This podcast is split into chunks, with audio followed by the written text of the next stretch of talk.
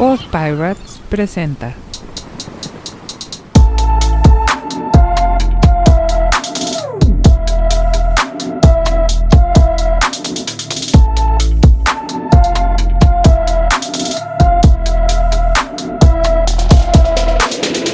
Bienvenidos, bienvenidos a la segunda temporada de Radio Epazote. de Radio Epazote. El mejor remedio contra el aburrimiento. Acompáñanos Acompáñanos como cada lunes y diviértete con nosotros. Comenzamos. Comenzamos.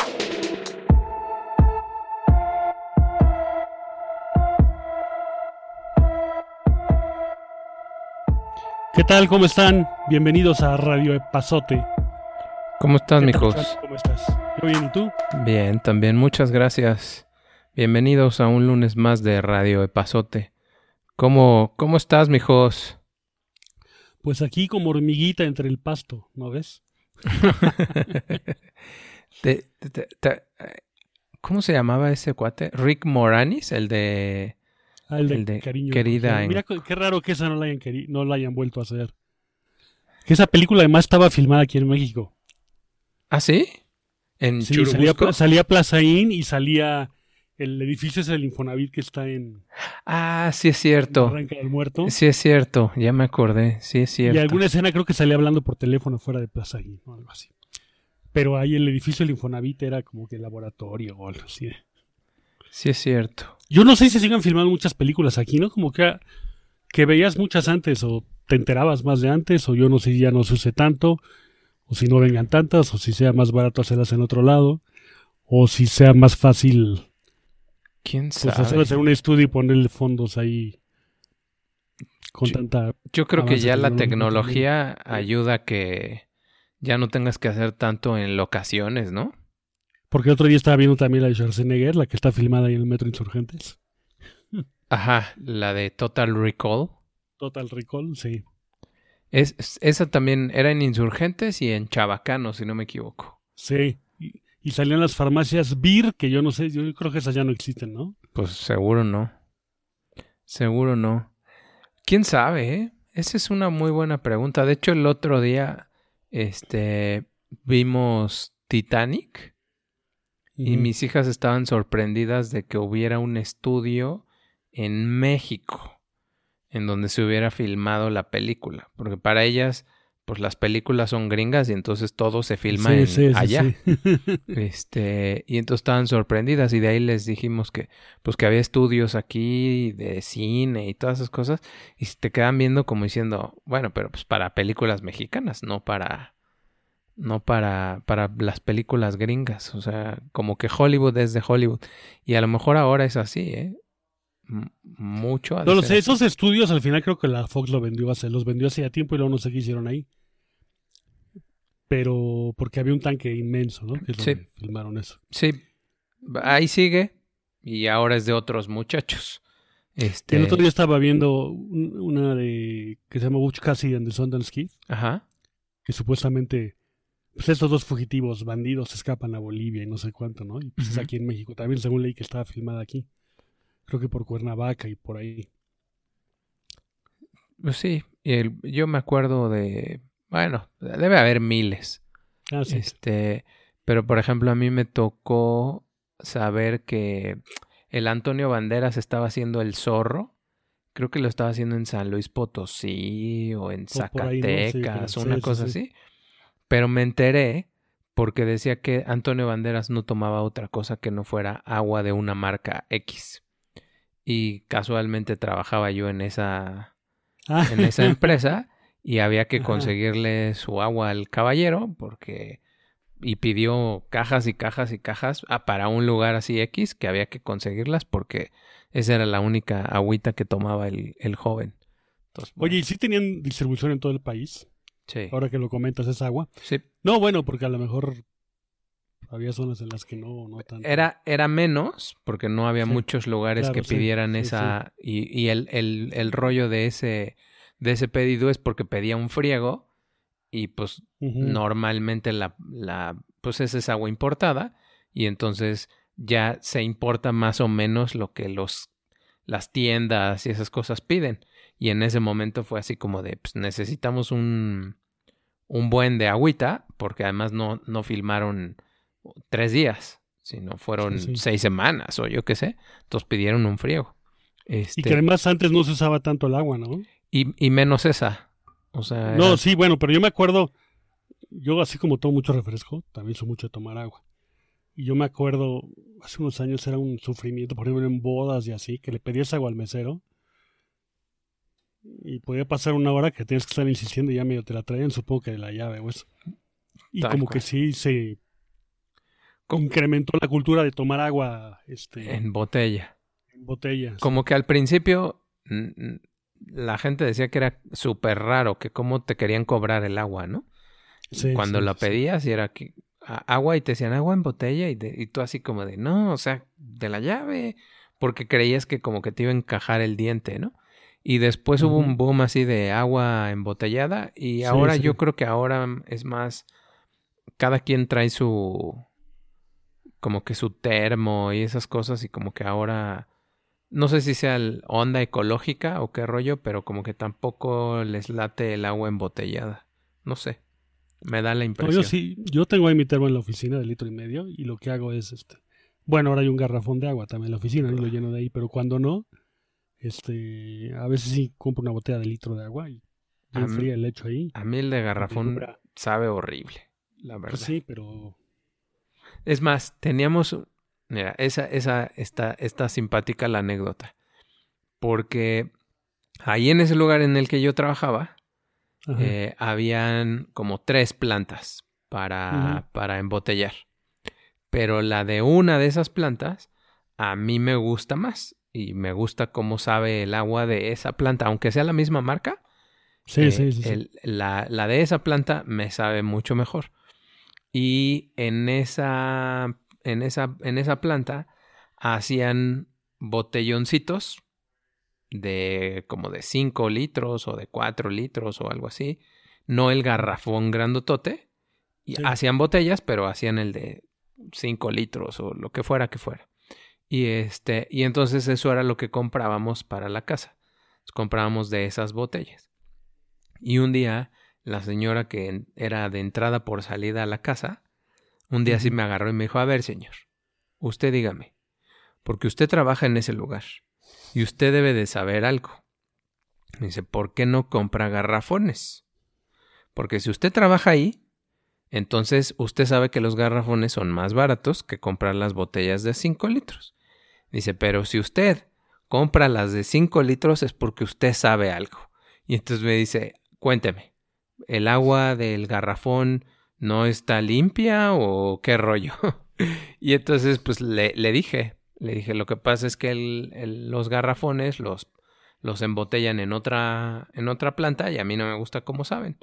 Me gusta más cómo sabe el otro. Y, pero ella estaba como más de conspiración. Sí, sí, sí, sí, sí. Eh, y, y- y la verdad es que sí, a mí me gusta más el agua de esa, de esa planta. E incluso cuando compro las botellas, busco en, en, la, en el lote para poder identificar de dónde viene la botella. ¿Pero viene ahí el nombre o es por el número? no, viene un, vienen unos números y unas letras Ajá, sí. y ya me sé el, el número y la letra y ya sé este de qué planta es. Que eso, por cierto, no, no, no tiene mucho este que ver con lo que platiquemos el día de hoy, No, pues está bien, sí. pero, pero haz de cuenta que eh, eso funciona para una cosa que le llaman trazabilidad, que todas las empresas, Ah, bueno, primero todos, todos lo deberían de tener, pero las compañías de alimentos con mayor razón. Sí, para, para poder rastrear cualquier... Correcto. Y entonces el- los códigos de, de las que vienen en las botellas, porque se vende por botella, si se vendiera por caja, entonces sería el código en la caja o lo que sea, pero como se vende por botella, el código de la botella te tiene que decir qué tarima, en qué tarima venía esa botella. Entonces está cañón porque el número sol- no solamente te dice eh, la ciudad o el, el lugar o la planta o lo que sea, luego te dice qué línea salió y luego te dice el lote de la tarima en la que venían este, esas botellas para que si en algún caso hubiera un riesgo de contaminación o de algún problema, supieran perfecto este, en, de dónde salieron, en qué momento salieron, porque además trae, trae fecha, trae hora y todas esas cosas, y entonces podían identificar la tarima y poder aislar el, este, pues el, el problema o lo que sea. Está cañón. Este, todo un, todo un rollo. Hay una marca de agua en particular que yo no entiendo cómo. Hay una que sabe particularmente mal. Pues no. Y no voy a decir el nombre. No, yo tampoco quiero decir nombres. No es la más famosa, pero sí es de las, o sea, o de las que más distribuyen. Pues mira, pa- para acabar bien pronto. En todo México Solamente hay dos. ah, seguramente habrá alguna por ahí chiquitita, pero, Sí, de las, sí, sí. pero de las empresas grandotas, solo hay dos marcas que tienen agua natural embotellada. Y cuando es agua natural es que el agua es agua para beber, o sea, se, se puede tomar esa agua y lo único que se hace es se limpia. Y cuando digo se limpia es se le quita la tierra, se le quita este pues, basura o cosas de ese estilo. Este, pero no no pasa por un proceso de purificación de agua. Es decir, es agua Mm. potable desde que sale en este del, del pozo o del manto del lugar de donde lo sacan. El resto de marcas, todas son aguas purificadas. O sea, es agua que podría ser agua de lo que tú quieras, pero no se puede beber. No es agua para que puedas tomar y entonces la pasan por procesos de no solamente de limpieza, sino de purificación para que se convierta en agua que puedes tomar, que sea agua potable. Y, y independientemente de que lo hagan bien o no, pues eso, eso ah, para mí implica que la- el agua sabe diferente, porque tiene, tiene sabor a algo, Sí, sí, sí, al proceso que le hicieron. Y entonces, pues, no, no me late. Y hay, hay un montón de aguas. Esta que hablábamos del Antonio Banderas es, no es mexicana, no, no, se, no se produce en México, pero es agua natural, es agua limpia, es agua potable desde que sale. Y por ejemplo, a mí no me gusta cómo sabe. Este tiene, tiene, tiene un sabor que no me, no me late, no me gusta. Este, entonces, pues, no necesariamente que sea agua potable desde que la saquen, va a saber rico y las sí, otras sí, no. Este, pero pues, no sé si es costumbre o, o manía, pero, pero sí, este, a mí no me gustan como saben. Y por ejemplo, en Estados Unidos batallo un montón Es- para encontrar agua que sepa rico. Sí, esas. Adjani, no, no, no, hay Da- muchas así. da- ¿saben? Esa, esa. Las, Las Sí, no. acaba comprando uno por set, pero, sí, pero es- sí ahí tampoco he podido. No, hay una, hay una de una etiqueta como, como guinda, como roja color vino, que ahorita no me acuerdo cómo se llama. Este, que tiene una. pues casi todas tienen montañitas. Sí. Y es, y esa es la, la única que, que cuando la compro, este, me sabe bien. Este, pero ahorita no me acuerdo cómo se llama. Porque luego hay una f la botella es así muy bonita y eso, pero Mm. esa no me sabe tan mal, pero todas me saben así. como No me, no me gusta. No Muy me bien. gusta. O sea, no sabe mal, pero Sí, sí, sí. no, no me gusta.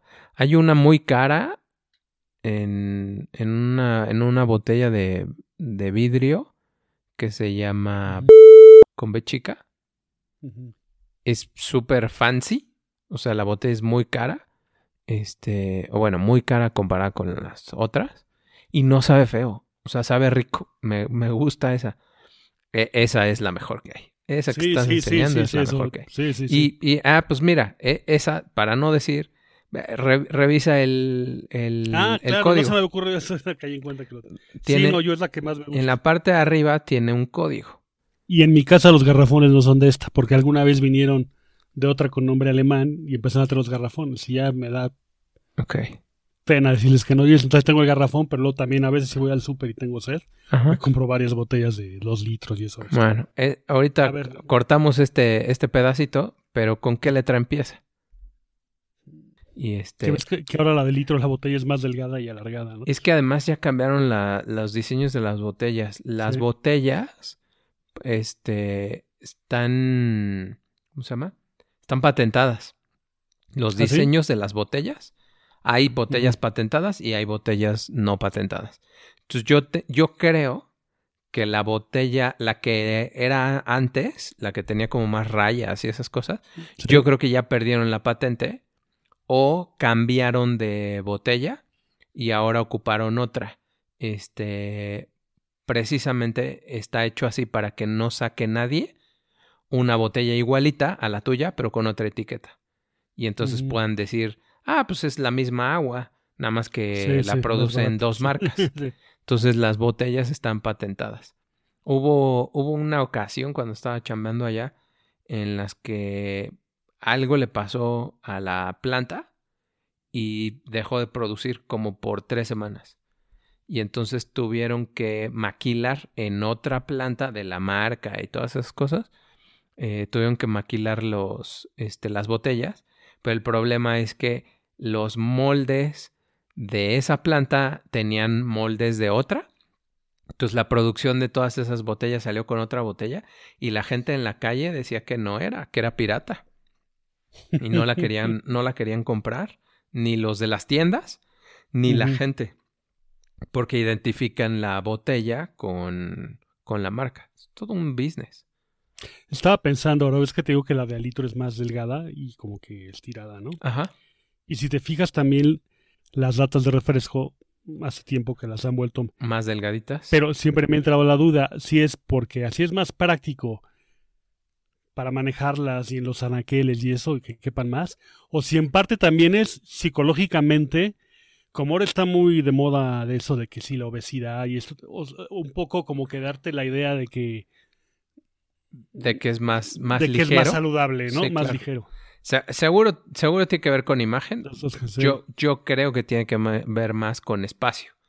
Porque seguramente, siendo la botella más delgada, este, sí, claro, cabe más. caben más. Aunque no sé, porque eso depende, todo al final eh, va en tarimas. Entonces, no sé si en realidad el espacio este, le permita meter una fila más de cajas. Porque si no, entonces la, la verdad es que no tiene chiste. O sea, si, a- Ujú. si, fin- si al final sí reduce la caja, pero la caja haz de cuenta que reduce 4 centímetros. Y cuando pones sí, la no línea de suficiente 5 para- no sí. es para meter otra caja, pues entonces sí es un asunto más de imagen. Pues estaría bueno preguntarle este, a la gente. Eh, sí, sepa. Pero sí, a, a mí, y a mí, por ejemplo, yo siento que me roban. O sea, yo al ver la, la, la lata más delgadita, yo siento que es más chica y que tiene menos y que cuesta más. No sé si también sea un rollo de ¿Estas de cuántos son? No, pues la data es de lo mismo. 330, ¿no? 355. 355. Sí, 330 eran las, las botellitas chiquitas. 355. Ah, es todo un circo. La verdad es que es todo, es todo un rollo. Sí, pero esta marca de agua sí, sí rifa porque la que yo te digo... So- solo hay, solo hay dos. Esa, esa es una, es una de ellas. Y la otra, la verdad es que a mí también me gusta como sabe. Y tienen dos marcas. O sea, dent- dentro de la, de la misma compañía manejan dos, dos marcas. Eh, La, la que de, tiene nombre de, la que tiene nombre de convento. correcto. Y, Sí, y esa. tienen otra. Y tienen otra. ah, esa no sabe cuál es. Sí, este se llama. Creo que se llama. Este, Ah, sí creo que la he visto. Lo que pasa es que San Pe- pero precisamente no te la, no te la venden así. ¿Cuál, Sí, es, sí, sí. ¿Cuál es la que dices que sabe horrible? Ah, es que como no sé si... Ah, ya lo estás grabando. No, aquí. Ah, la de- Ah, bueno, es que esa cosa. Y no sé, tuvieron suerte y ahora... El rollo es como precisamente eh, las de ellos son aguas purificadas, las extraen de donde sea. Entonces, este, agarras una, es, no me, no me la sé, pero agarra una botella y el lote va a ser de Texcoco y agarras Sí. otra botella y es de Iztapalapa. sea, a esos compadres, digo, independientemente de, del business, esos, esos cuates son tan grandes que entonces se envasan en los lugares en donde están este, para bajar costos. Y entonces a lo mejor pruebas una hoy y te sabe horrible y pruebas una mañana y te puede saber diferente o te va a saber diferente porque aunque sea la misma botella y sea el- la misma presentación y todo, una está hecha en un lugar y otra está en otro, eh, hecha en otro. Así. Sí, pero suele, suele saber mal, sobre todo la... Sí, no, estoy de acuerdo, estoy de acuerdo. Y la otra también sabe horrible. Sí, sí, sí, sí, pero según yo sabe un poco menos mal. A lo mejor- o a lo mejor es que la otra como la distribuye pues la tengo un poquito más cerca de mi corazón que Se- la otra que seguramente. Y, y sabes otra, Jos, que a mí se me hace asquerosamente horrenda, es las botellas tienen color precisamente para que no se vea que el agua no Así es... turbio. Ay, que no vaya a ser. Sí, porque son así azulitas, ¿no? Sí. Tal cual, tal cual. Porque puede variar el, el tono del, del agua. No es que esté sucia, no es que esté puerca, pero no es la misma. Entonces, este, poniéndolas todas azules, pues entonces ya disfrazas el, el show. Poner la botella transparente es este. Pues es una forma de decir mi agua está chida, ¿no? Ah, es todo un rollo. Yo me, yo me acuerdo de chico, mi papá en Acapulco estaba en la distribuidora de la cervecería Moctezuma Ujú. y tenían la, distribu- la distribución para Guerrero en aquellos años de Garci Crespo. Ujú. Entonces en la casa te digo que no había cocas, había cervezas de la cervecería Moctezuma Ajá. y que si el de toronja y el de durazno y el de no sé qué de Garci De Crespo, García ¿no? Crespo. Y el agua era agua embotellada de Garci Crespo, que era una botella de vidrio. Medio verde, Pero ¿no? está- ¿Es verde? No, no, según yo no, era una botella Ah, no, así verde es Topo Chico, perdón. Sí, Topo Chico. Topo Chico es verde. y, y estaba bastante bien. Pero y yo me acuerdo ya de aquella, este, pues, en la casa siempre tomábamos de esa, ¿no? Pero había casas que sí eran de garrafón. Y de aquella la que había era de electropura. Y me acuerdo que un día mi mamá me platicaba, no sé por qué fue a un sitio a ver a no sé quién, donde estaba la electropura de Acapulco y que estaba el güey llenando las botellas así con, con una manguera. No las botellas, los garrafones.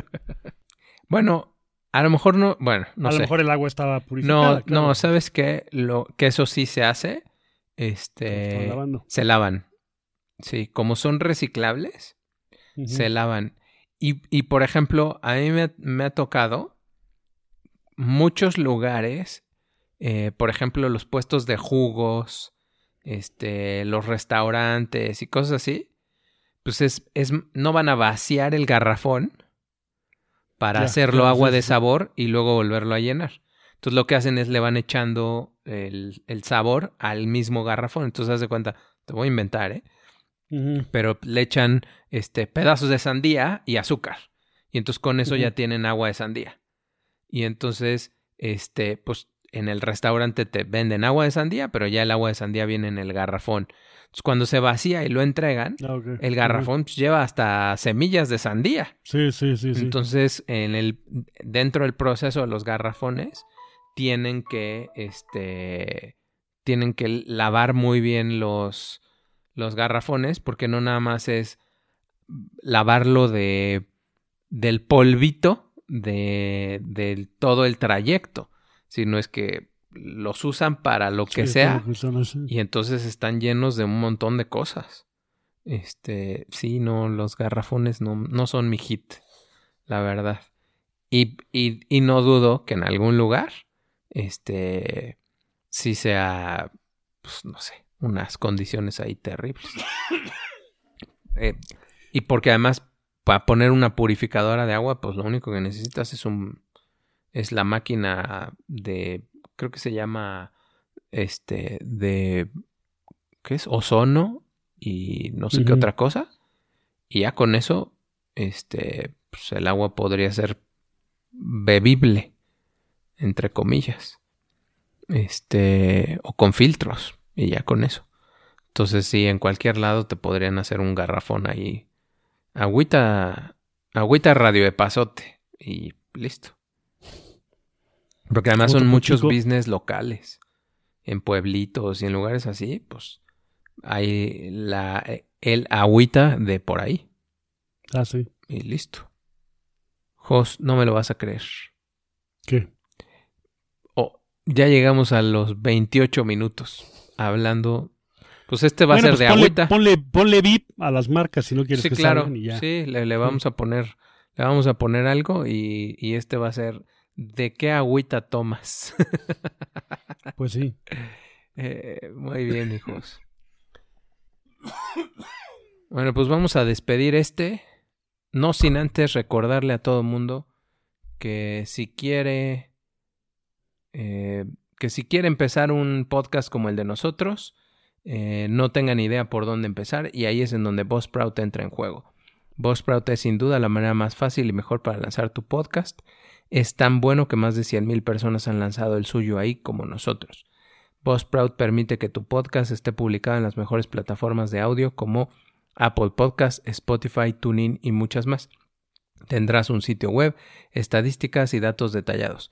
Cada semana te mandan y publican videos para ayudarte a que tu podcast se vea y se escuche mucho más profesional cada vez. Para empezar tu podcast y recibir una tarjeta de regalo de Amazon de 20 dólares, sigue el link que tenemos en nuestra descripción, además de que de esa forma ayudas a nuestro programa. Buzzsprout es sin duda la manera más fácil y mejor para lanzar tu podcast. Y nuestras líneas de contacto, radioepazote.gmail.com, patreon.com diagonal radioepazote y el WhatsApp al 55 45 95 15 88. Muy bien. Vámonos, mijos. Despídase de la raza. Hasta luego, raza. Saluditos. Y ponemos la musiquita de salida en 3, 2, 1.